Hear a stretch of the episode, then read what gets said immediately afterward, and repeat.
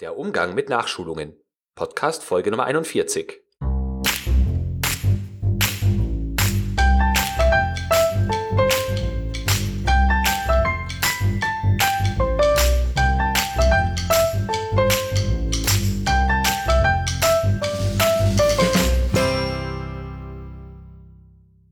Herzlich willkommen zurück zum Podcast Qualitätsmanagement on Air.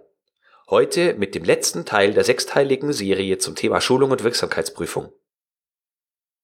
Die Schulung für alle Mitarbeiter sind durchgeführt, die Wirksamkeitsprüfung ebenfalls und Sie stellen fest, nicht alle Mitarbeiter haben die Wirksamkeitsprüfung gut bestanden. Nun müssen Sie sich die Frage stellen, ob Sie nachschulen und wenn ja, wie. Was also tun, wenn Mitarbeiter die Vorgaben bzw. Inhalte nicht umsetzen? Zunächst ist die Frage, warum? Dabei gibt es aus meiner Sicht zwei Dimensionen. Sie müssen die Mitarbeiter dahingehend beurteilen, und zwar jeden Einzelnen, ob es am Wollen oder am Können liegt. In den Show Notes finden Sie dazu eine Matrix, die Ihnen dabei hilft, das, was ich gleich erklären werde, besser zu verstehen. Die Show Notes finden Sie unter www.q-enthusiast.de Schrägstrich Podcast Schrägstrich Folge 041. In dieser Grafik, falls Sie sie nicht vor sich haben oder nicht anschauen können, weil Sie vielleicht zum Beispiel im Auto sitzen, äh, in dieser Grafik gibt es vier Quadranten. Im unteren Bereich sehen Sie das Wollen und im linken Bereich das Können. Es gibt also vier verschiedene Möglichkeiten. Möglichkeit eins: der Mitarbeiter kann nicht und will nicht.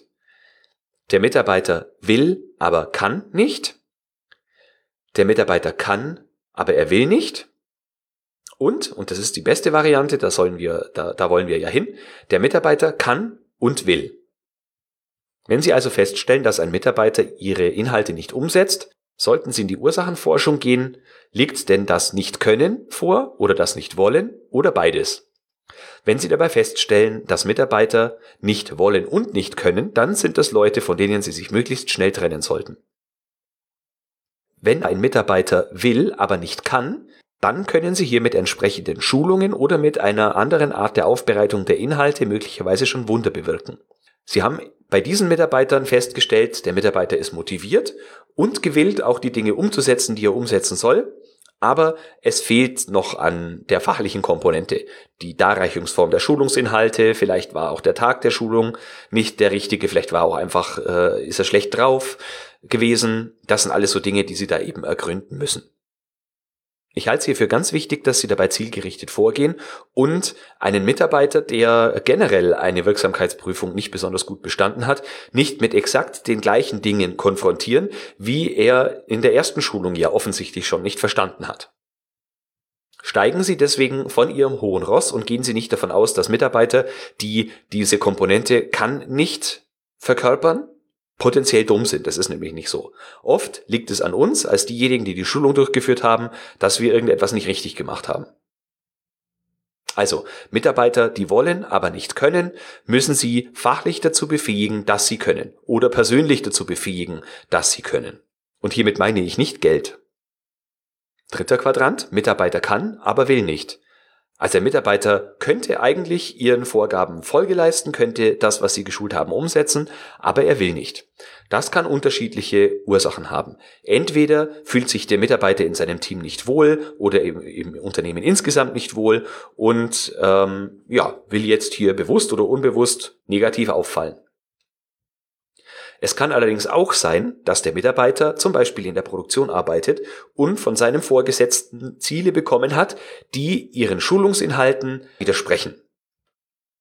Der Mitarbeiter hätte also eigentlich die Möglichkeit, dem Folge zu leisten, was sie, äh, was sie ihm geschult haben, denn er hat es eigentlich verstanden. Aber eine andere Komponente, die ihm wichtiger ist, sorgt dafür, dass er ihre Inhalte oder dass er ihre Vorgaben nicht umsetzt. In dem Zusammenhang natürlich auch legitimiert über seinen Chef. Bitte nehmen Sie Abstand von groben Unterstellungen. Also hier müssen Sie sensibel vorgehen. Sie können nicht mit der Axt in den Wald gehen und einfach behaupten, ein Mitarbeiter könnte, aber er wolle einfach nicht. Sie haben es hier schließlich mit Menschen zu tun und wie wir in, ich glaube, der vorletzten oder vorvorletzten Folge schon hatten, Sie sind als Sender dafür verantwortlich, dass Ihre Message verstanden wird. Da Sie ja Ihr Unternehmen am besten kennen, sollten Sie mit der Zeit auch ein Gefühl für die einzelnen Akteure gewinnen und äh, schon relativ gut einschätzen können, welche der vier möglichen Varianten denn vorliegt. Und wenn Sie schon viel Erfahrung in Ihrem Unternehmen haben, dann können Sie dieses Diagramm vielleicht sogar schon für die Vorbereitung auf eine Schulung nutzen, um möglichst wenig in die Nachschulung gehen zu müssen. Also ich wiederhole nochmal, die vier Möglichkeiten sind, beste Möglichkeit, Mitarbeiter kann und will Vorgaben umsetzen dann die Variante Mitarbeiter will, aber er kann nicht. Das bedeutet, Sie müssen dafür sorgen, dass der Mitarbeiter kann. Äh, persönliche Voraussetzungen schaffen, fachliche Voraussetzungen schaffen, vielleicht die richtige Sprache wählen, Präsentationsmedium anpassen, ähm, solche Dinge. Dritte Variante, der Mitarbeiter kann, aber will nicht. Dann sollten Sie versuchen zu verstehen, warum der Mitarbeiter denn nicht will. Hat er einen persönlichen Grund, warum er nicht will? Hat er einen fachlichen Grund, warum er nicht will? Ist es einfach nur ein Störenfried? Oder woran liegt's? Und vierte Variante, Mitarbeiter kann nicht und will nicht. Bei solchen Mitarbeitern sollten Sie entweder dafür sorgen, dass Sie sie aus dem Unternehmen entfernen oder in eine andere Abteilung stecken, weil Sie sich da eventuell wohler fühlen und eher das machen können, was Sie ursprünglich gelernt haben. Oder Sie sollten versuchen, zunächst den Mitarbeiter äh, ins Wollen zu bringen, also dafür sorgen, dass der Mitarbeiter motiviert ist, die Dinge umzusetzen. Wenn Sie ihm dann später die Möglichkeit geben, dass er dann auch die Komponente kann beherrscht. Also, dass er dann auch fachlich vielleicht eine Schulung kriegt oder so, äh, dass die Dinge dann auch umgesetzt werden können. Das war jetzt eine recht kurze Folge, aber dennoch eine wichtige, denn es hat in allen Fällen einen Grund, warum Mitarbeiter in den Wirksamkeitsprüfungen nicht gut abschneiden. Damit bin ich am Ende der sechsteiligen Serie. Ich hoffe, Sie haben einige Impulse mitnehmen können, die Ihnen dabei helfen, künftige Schulung und Wirksamkeitsprüfung noch besser zu meistern. Ich meine, dass auch an den verschiedensten Stellen durchgeklungen ist, dass wir hier mit Menschen arbeiten und dass Sie als Schulungsleiter einen ganz großen Anteil und den allergrößten Anteil daran haben, dass Schulungen auch wirklich zielgerichtet und wirksam durchgeführt werden. Wenn Sie das schaffen, dann können Sie Ihr Unternehmen noch schneller voranbringen und erreichen leichter, dass Personen dem, was sie schulen wollen, Folge leisten können und wollen. Über Feedback zur sechsteiligen Serie freue ich mich natürlich. Sie finden auf der Seite q-enthusiast.de unten links auf jeder Seite verschiedene Möglichkeiten, mit mir in Kontakt zu treten. Über jedes Feedback und jede Kontaktaufnahme freue ich mich natürlich. So, damit verabschiede ich mich von Ihnen. Allerdings nicht nur für diese Episode, sondern ich verabschiede mich auch in die Sommerpause. Die nächste Episode des Qualitätsmanagement on Air Podcast gibt es am 12. September.